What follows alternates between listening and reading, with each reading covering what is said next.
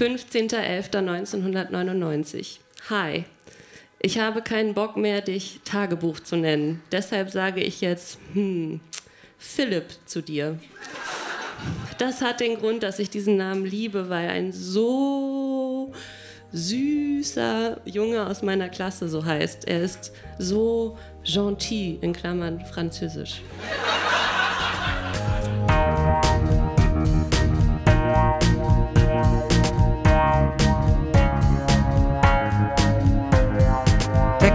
Gestern. Erwachsene lesen Dinge, die sie als Kinder geschrieben haben.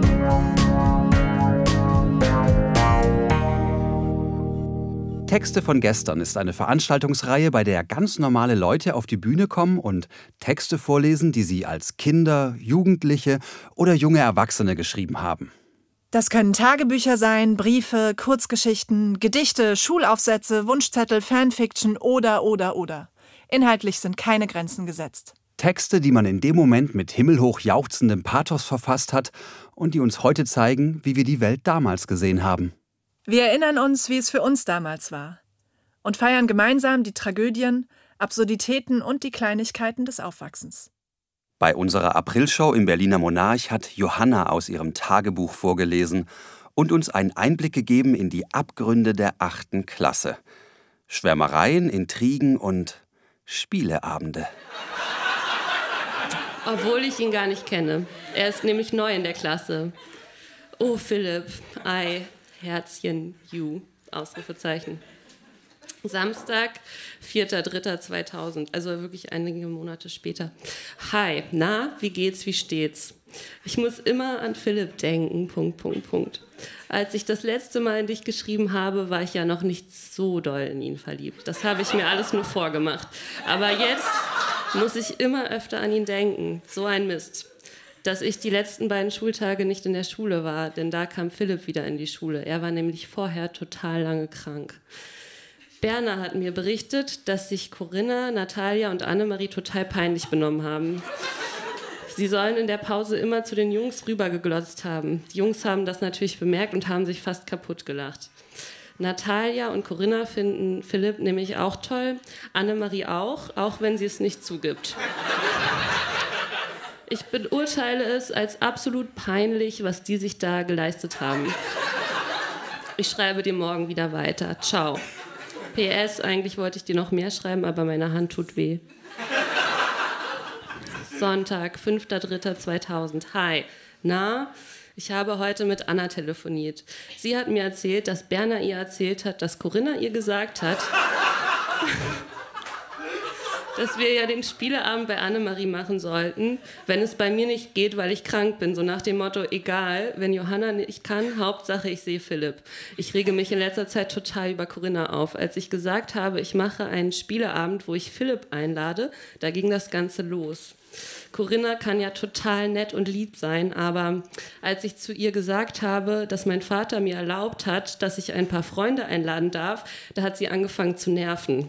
Sie sagte immer, was, wann machst du das denn? Und dann hat sie einfach so angefangen, mit Annemarie zu besprechen, wen ich einladen sollte. Das hat mich so doll genervt. Da war ich nicht, äh, da war ich so sauer, dass ich keine Lust mehr hatte, diesen Spieleabend bei mir zu machen. Das habe ich ihr dann auch irgendwann gesagt und dann hat sie die ganze Zeit gedrängelt, ich sollte diesen Spieleabend doch machen und dass ich doch am Anfang so eine Lust hatte, den zu machen. Und sie hilft mir auch, mein Zimmer aufzuräumen und so weiter. Dann habe ich ihr gesagt, dass ich keine Lust darauf hätte, so viele einzuladen. Doch wenn ich nicht so viele einladen würde, wären sowieso alle sauer auf mich. Deshalb wollte ich ihn lieber doch nicht machen. Corinna hat dann so lang genervt, bis ich dachte, na gut, kann ja ganz lustig werden. Und dann ging es wieder los. Corinna beriet zusammen mit Annemarie, wen ich einzuladen hätte und so weiter. Ich war einfach nur gestresst. Annemarie hat mich mindestens fünfmal gefragt, um wie viel Uhr ich das machen würde und ich war so gestresst. Dann am letzten Dienstag kam Corinna zu mir, wir räumten mein Zimmer auf, was ich nett von Corinna fand. Dann bin ich krank geworden und ich war Donnerstag und Freitag nicht in der Schule. Am Donnerstag rief mich Corinna an, ob ich am Samstag den Spieleabend trotz Krankheit doch machen würde. Ich sagte ihr, dass ich zwar nicht so krank bin, aber dass wir nächste Woche vier Arbeiten schreiben würden und ich den Spieleabend wahrscheinlich nicht machen würde. Dann meinte sie, dass Philipp wieder gesund ist und wenn ich ihn vielleicht doch machen würde, dass sie Berner Bescheid sagt und die dann Philipp fragt, ob er kommen will. Ich war so sauer. Es war also schon geplant, dass Berner Philipp anrufen sollte, um ihn zu fragen, ob er zu mir kommt. Ohne mich einfach entschieden, dass Berner Philipp eine zu meiner Party. Ich war so sauer und das bin ich jetzt noch. Dass über meine Party geplant wird ohne mich. Soll Corinna doch ihre eigene Party machen. Ohne mich. Das werde ich ihr morgen in der Schule sagen. Am nächsten Wochenende sind Corinna und Natalia nicht da. Da werde ich die Party machen, ohne Corinna. Das hat sie dann davon. Naja, ich bin jetzt müde. Gute Nacht. PS, I hate Corinna. Ich werde sie mir morgen vorknüpfen. Dankeschön.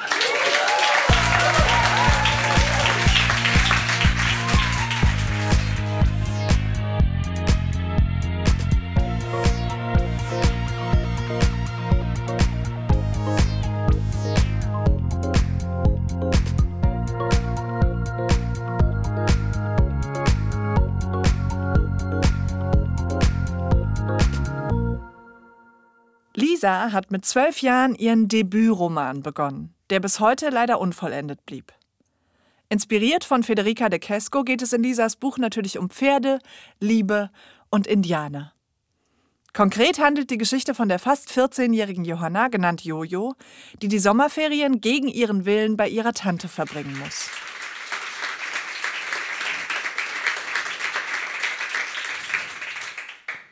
Das Kapitel heißt das Gewitter. So hatte Jojo sich die Ranch vorgestellt. Gewaltig, überwältigend und einfach wundervoll. Es gab viele Häuser und Stallungen, viele Koppeln und Weiden. Du wirst dich bald wunderbar zurechtfinden, da bin ich mir sicher, sprach Alex im zuversichtlichen Ton. Jojo konnte nicht antworten. Zu überwältigend war der Anblick, zu schwer zu glauben, dass sie hier, äh, dass sie, dass sie hier nicht hinfahren wollte. Es war der Ort ihrer Träume. Sie hatte sich schon immer gewünscht, auf so einer Ranch leben zu dürfen, auch wenn es nur für kurze Zeit wäre. Während Jojo hinter Alex herritt, beobachtete sie zwei Stallburschen beim Ausmisten. Sie waren, äh, sie, sie, äh, sie waren beim Sattelplatz angelangt. Alex sprang leichtfüßig vom Pferd und gab die Zügel äh, dem freundlich wirkenden Stallburschen. Jojo tat es ihr gleich. Während sie zum Haupthaus ging, drehte sich Jojo viele Male um und schaute den Arbeitern beim Arbeiten zu. Sie ließ alles auf sich wirken, wobei es ihr manchmal so vorkam, als ob sie das alles nur träumte. Gleich würde sie aufwachen und all die Schönheit und Barmherzigkeit dieses Ortes wären für immer für sie verloren gewesen. Doch nichts passierte. Es war kein Traum, es war die Realität. Diese Gewissheit erfüllte Jojo mit einem vollkommen, mit vollkommener Glück, ah nein, mit einem vollkommenen Glücksgefühl und sie wünschte sich, dieses Gefühl würde niemals vergehen. Da war das Haupthaus. Es hatte viele Fenster und wirkte schon etwas baufällig.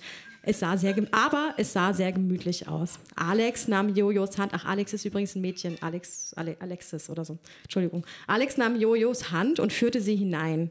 Im breiten Flur hingen viele Urkunden und Bilder mit Pferden darauf. Es führte eine steile Treppe hinauf in den ersten Stock. Unten lag Jojos Gepäck. Alex schnappte sich eine Tasche und lief hinauf. Jojo nahm ihren Rucksack und folgte ihr. Alex führte sie zu einem kleinen Raum. Das ist dein Zimmer, hier wirst du in nächster Zeit wohnen, sprach Alex. Das Zimmer war klein und spärlich eingerichtet, doch Jojo fühlte sich gleich wie zu Hause. Warum bin ich meiner Tante eigentlich noch nicht über den Weg gelaufen? Sie ist unterwegs. Sie jagt ein paar Ausreißern hinterher, die entflohen sind, als, letzte, als es letzte Woche gebrannt hat, antwortete Alex. Wie lange ist sie denn schon unterwegs? fragte Jojo. Schon eine ganze Weile. Doch mach dir keine Sorgen. Sie kann schon auf sich aufpassen. Nachdem Alex Jojo alles, ähm, alles Wichtige auf dem Gestüt gezeigt hatte, ging es in die Küche zum Essen. Die Küchenfrau war eine rundliche Frau mittleren Alters. Der kleine Holztisch, der in der Mitte der Küche stand, war für drei Personen gedeckt. Wer ist denn noch mit uns? fragte Jojo. Ach, ich habe dich ja noch gar nicht vorgestellt, sagte Alex.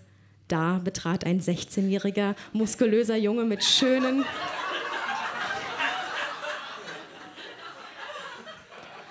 mit schönem schwarzen Haar und leuchtenden Augen die Küche. Zwei Momente der Stille verstrichen.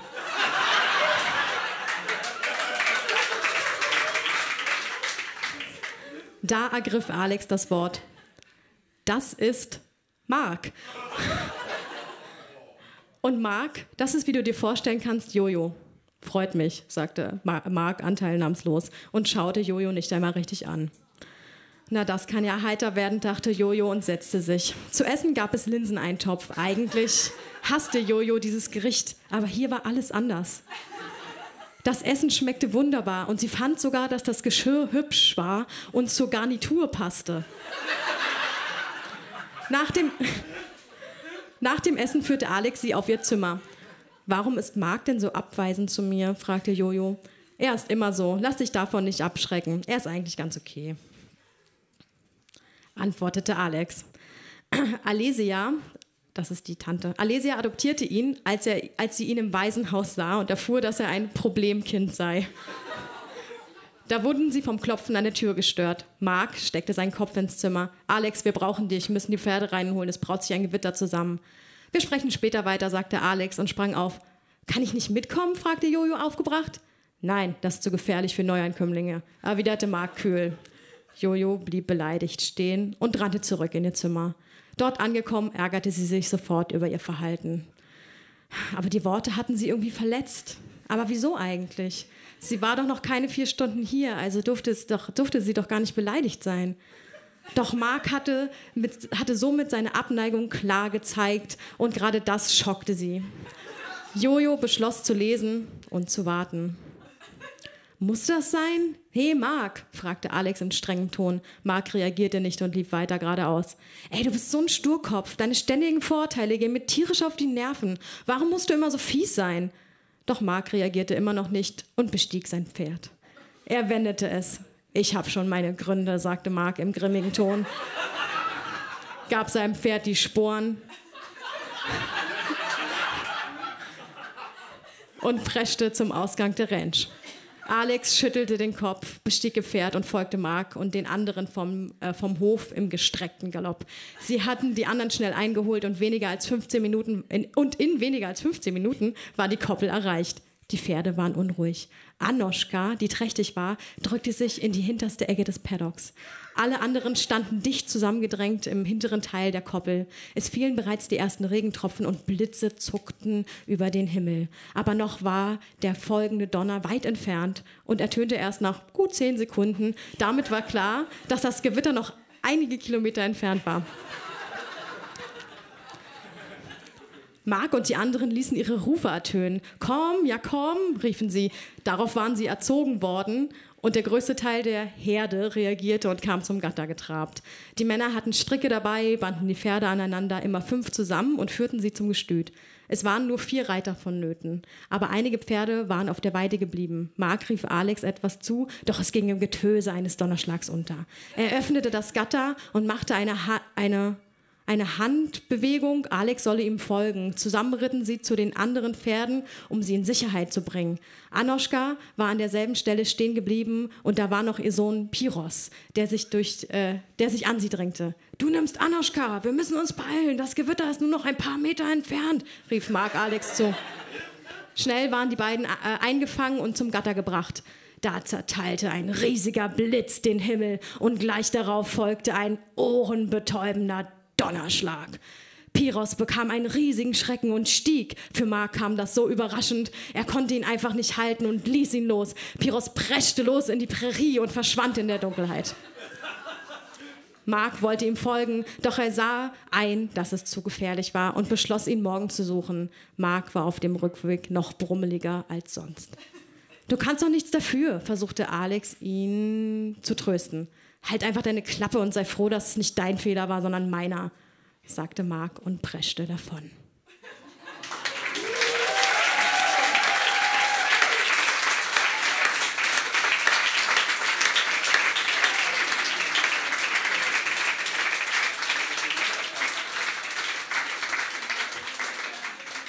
Das ist ja der Wahnsinn. Ähm, weißt, du, weißt du noch, wie das weitergeht? Ähm, ja, es ist, er will dann losreiten und äh, Pirosch einsammeln, aber dann ähm, lahmt sein Pferd und dann kommt er wieder zurück und dann reiten sie alle drei los, um Pirosch zu suchen und dann gibt es irgendwas mit einer Schlucht und Apachen und dann wusste ich selber nicht mehr. Und dann konnte ich mir selber nicht mehr, konnte ich mich selber nicht entscheiden, wie es weitergehen soll und habe einfach aufgehört. Das heißt, wir, wir wissen heute nicht, ob Marco und Jojo zueinander gefunden hätten. Nein. Nein. Wir wissen auch, wir wissen auch leider nicht genau, was mit Pirosch passiert ist. Interessiert mich ja viel mehr. Äh, wir bedanken uns mit einem feurigen Applaus bei Lisa.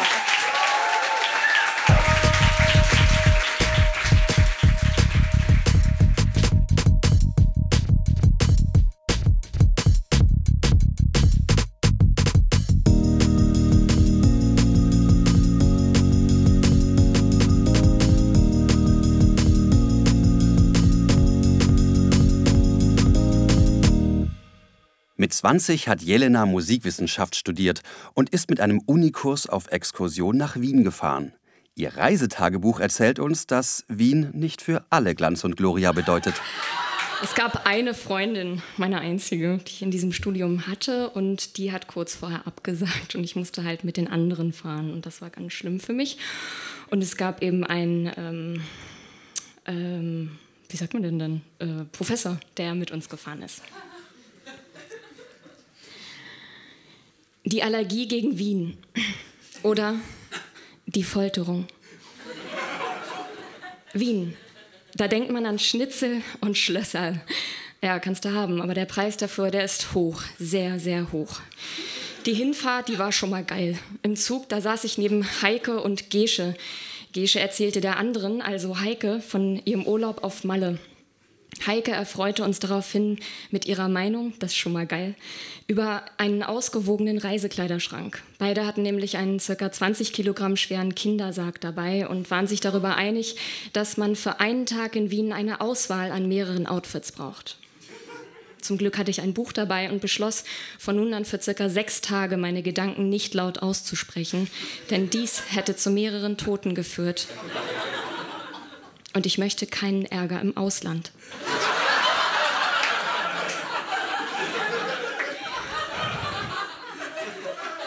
Der Flug verlief ruhig und ohne Turbulenzen. Glücklicherweise quatschte mich keiner zu, was auch daran lag, dass Heike neben mir in die Bunte vertieft war.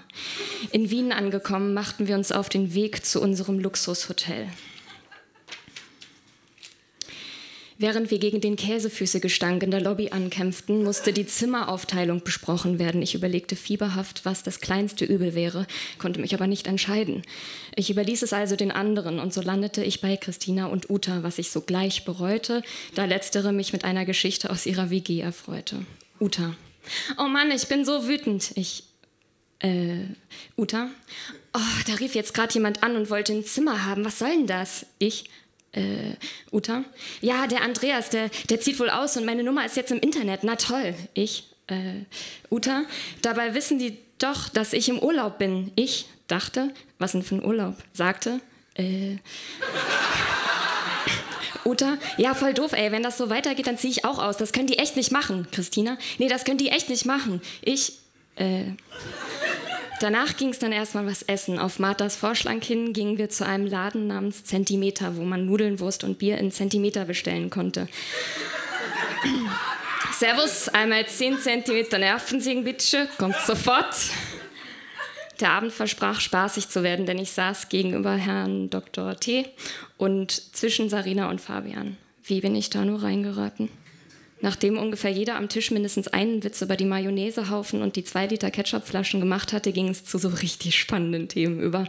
Da ich nicht lange einer Person zuhören konnte, sprang ich also zwischen den parallel laufenden Gesprächen hin und her. Das Ergebnis war ein Idiotenpotpourri der Extraklasse. Wie, Sie haben nur einen Schnitzel, Martha? Ja, aber ich teile mir auch noch eine Pommes mit Heike. Ach, die Schnitzel, die sind doch eher dazu da, um die Pommes warm zu halten. Ich, oh Mist, ich wollte die schon essen. ähm, Sarina freute sich gerade im Shop des Mozart-Museums bald nun den 46. Fingerhut ihrer, Sendung zu, äh, ihrer Sammlung zu erstehen. Da bekam ich langsam einen Kloß im Hals. Und ich war mir sicher, dass dieser nicht durch die tollen Geschichten entstand. Auf dem Heimweg zu unserem Feriendomizil hegte ich schon den ersten leisen Verdacht, dass sich eine Krankheit anbahnte und plante meinen nächsten Tag im Bett. Endlich so gegen 1 Uhr, nachdem wir eine Duschordnung festgelegt und an die Wand genagelt hatten, konnte ich schlafen. Als ich am nächsten Tag aus dem Schlaf voll von wirren Dr. T-Träumen und Splatter-Szenen erwachte, war mir sofort klar, ich reagiere allergisch auf Wien. Die Vorzeichen des Vorabends hatten sich verstärkt und die Nase triefte auch. Mit dem festen Vorsatz, mich in der Apotheke zu erkundigen, ob es da ein Gegenmittel gibt, machte ich mich fürs Frühstück fertig. Leider war ich von den Allergiesymptomen so geschwächt, dass ich die Kontaktlinsen fallen ließ und eine davon im Ausguss landete. Der Hausmeister hatte leider keine Zeit, die Rohre abzumontieren, da er damit beschäftigt war, für Herrn T. ein zumutbares Zimmer zu finden. Es ist reine Glückssache, dass ich bis heute nirgendwo gegengelaufen bin. Als erstes stand das Historische Museum auf dem Plan. Mein Highlight war ein steinernder Sarg, in dem ich mich in einem unbeobachteten Moment vor der Außenwelt verstecken wollte. Leider war er zu klein, vielleicht weil meine Nase mittlerweile auf die doppelte Größe angeschwollen war, denn in dem Museum ging es ausschließlich um Wien. Danke.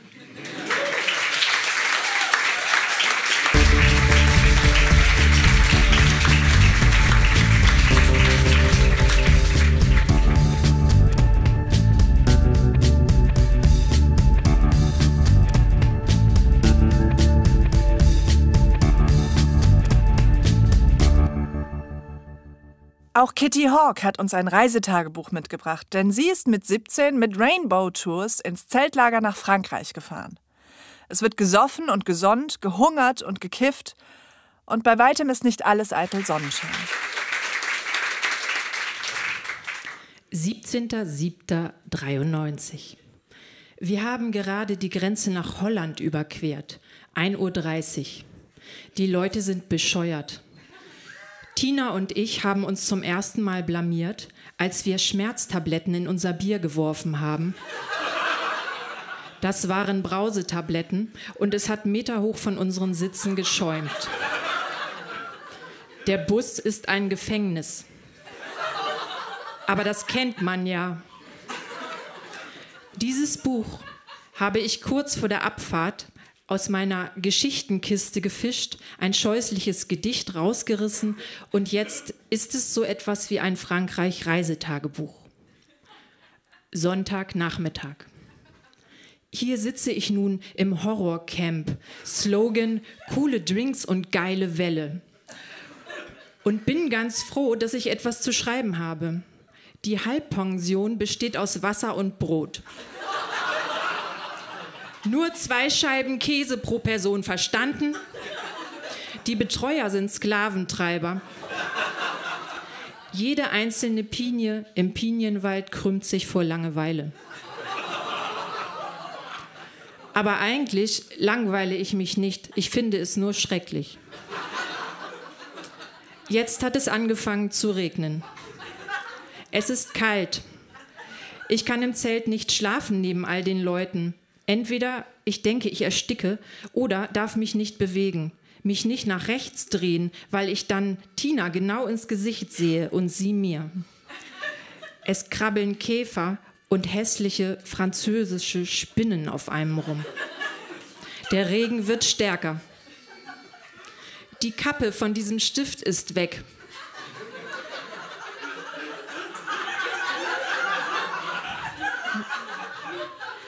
Ich hätte Lust, kleine Kinder zu töten.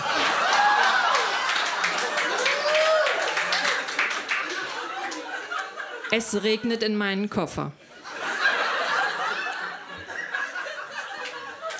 Ich bin soeben geflüchtet, denn Jessie wird gereizt und will unser Zelt aufräumen. Nur gibt es nichts aufzuräumen, weil es keinen Zweck hat. Ich verstehe nicht, wie die anderen das aushalten. Dabei wollte ich wirklich positiv in diesen Urlaub fahren. Und nach vier Bier im Bus war ich tatsächlich für eine halbe Stunde gut gelaunt.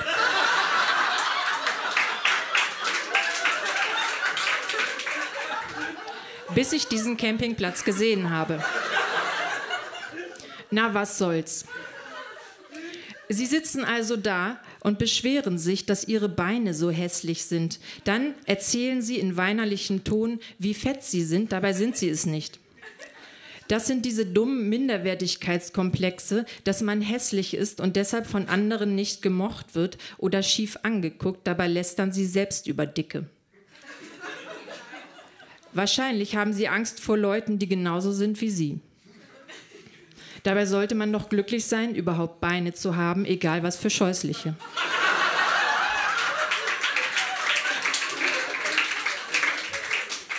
Ich hätte Lust, Amok zu laufen. Aber ich werde einfach warten, bis die zwei Wochen zu Ende sind. Vielleicht wird es ja noch toll. 20 vor 1. Es ist stockdunkel. Eine Flasche Zitre und eine Flasche Bier plus Schmerztablette. Ich lese gerade ein Buch über Sucht.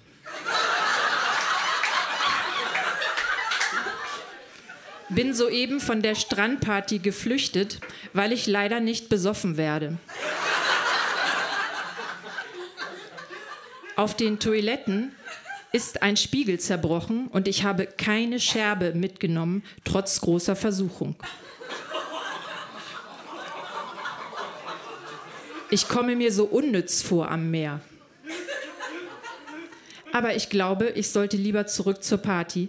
Bloß ich finde den Weg mit Sicherheit nicht. Ich begreife dieses Camp nicht. Außerdem habe ich jetzt einen völlig klaren Kopf. Ich gehe zum Strand. Dienstag. Ich schätze, der Tiefpunkt des Horrorcamps ist überstanden. Wir drehen jetzt völlig ab und werden gänzlich verblöden. Heute Morgen haben wir wie die Irren vorm Zelt getanzt, die blöden Rainbow-Betreuer haben geglotzt. Eben haben wir den ersten Wellenreitversuch überlebt, fast ersoffen, fertig, aber ein tolles Gefühl. Und ab und zu scheint die Sonne. Jessie will nur braun werden und Hautkrebs kriegen. Sie ist aber in Wahrheit ganz in Ordnung. Gestern Nacht haben zehn Jugendliche aus irgendeiner Gruppe ein 15-jähriges, völlig zugekifftes Mädchen am Strand vergewaltigt. Ihre Freundin stand daneben. Sonst hat es keiner mitbekommen. Wir sind genau eine Viertelstunde vorher vom Strand zurückgekommen. Die andere Gruppe ist schon gefahren. Stell dir das mal vor, mit 15 und dein Leben ist versaut. Donnerstag. Das Wetter ist jetzt gut, die Sonne brennt. Unser Zelt ist ein einziger Müllberg. Ich überlege nur ständig, wie toll es wäre, wenn hier bessere Leute wären. Wir dürfen nicht mehr alleine an den Strand wegen der Vergewaltigung und weil vorgestern noch ein Verrückter mit seinem Auto Leute gejagt und überfahren hat. Gestern waren wir in Bordeaux, haben Wein probiert und sind eine riesige Wanderdüne runtergesprungen. Auf der Düne wurden schon Wüstenfilme gedreht. Bei mir passiert es leider immer, dass mich Leute nach einer Weile, früher oder später, nerven, mich anekeln. Wie kommt das? Es regnet wieder und Tina, Biene und Jessie kommen sicher gleich vom Strand zurück. Das ist wirklich etwas, wovor ich Angst habe, dass das mit allen Menschen passiert. Sie werden langweilig und eklig. Jessie hat gestern den ganzen Abend herumgekeift, weil sie nicht schlafen konnte und ich konnte nicht schlafen, weil sie selbst so laut war. Sie hastet morgen nach dem sogenannten Frühstück los an den Strand, um sich zu rösten. Sie beklagt sich, wie hässlich sie hier und da ist. Das macht mich ganz fertig. Wenn Menschen selbst nicht erkennen, wie krank sie sind, ist es sehr schlimm. Sie hat mir letztens ziemlich viel von sich erzählt. Ich weiß gar nicht, warum sie so viel Vertrauen zu mir hat.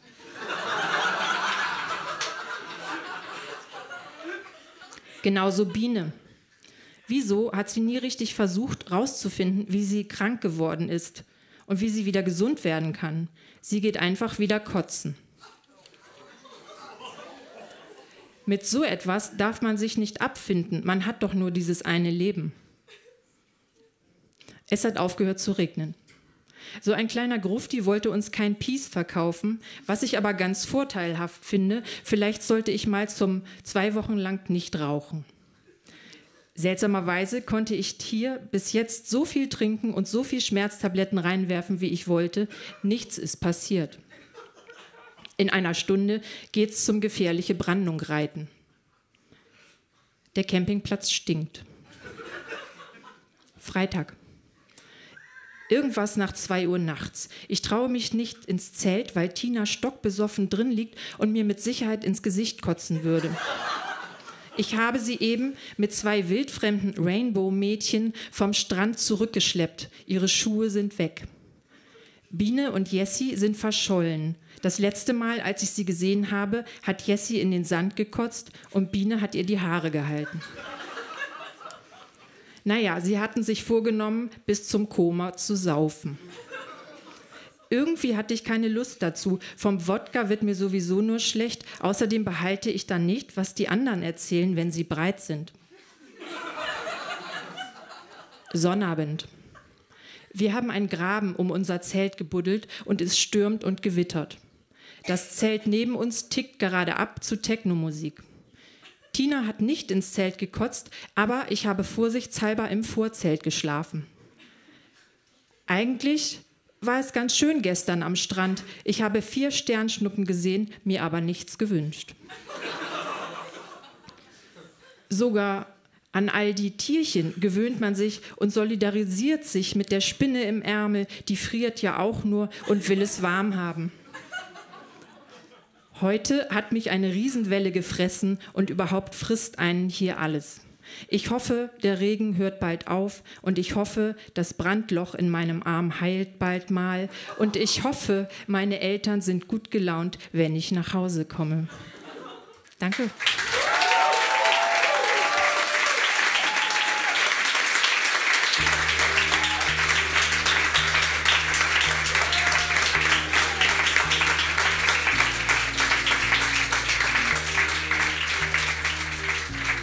Das war die zwölfte Episode von Texte von gestern.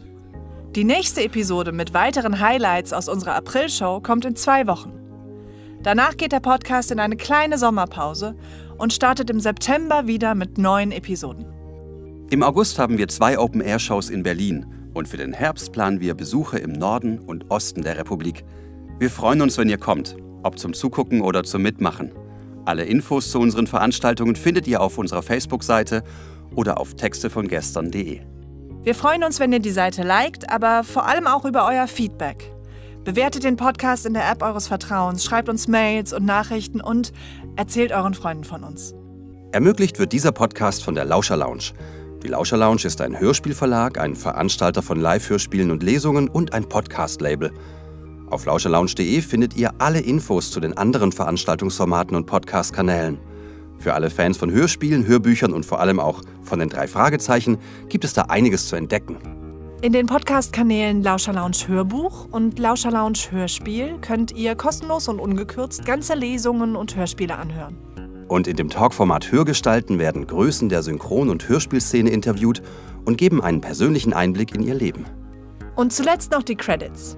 Produziert wurde dieser Podcast von Lauscher Lounge Podcasts im Hörspielstudio Kreuzberg. Die technische Umsetzung liegt in den fähigen Händen von Silas Rissmann. Die Musik ist von Tillmann Erhorn und das Artwork von Laura Trump vom Studio Schön Laut. Für die Veranstaltung und die Kommunikation sind Nora Bozenhardt, Hanna Nickel und Annabel Rühlemann verantwortlich. Die Moderatoren sind Marco Ammer Und Johanna Steiner. Wir danken unserem sensationellen Publikum im Monarch und allen, die sich mit ihrem Text von gestern auf unsere Bühne getraut haben. Na dann, bis zum nächsten Mal.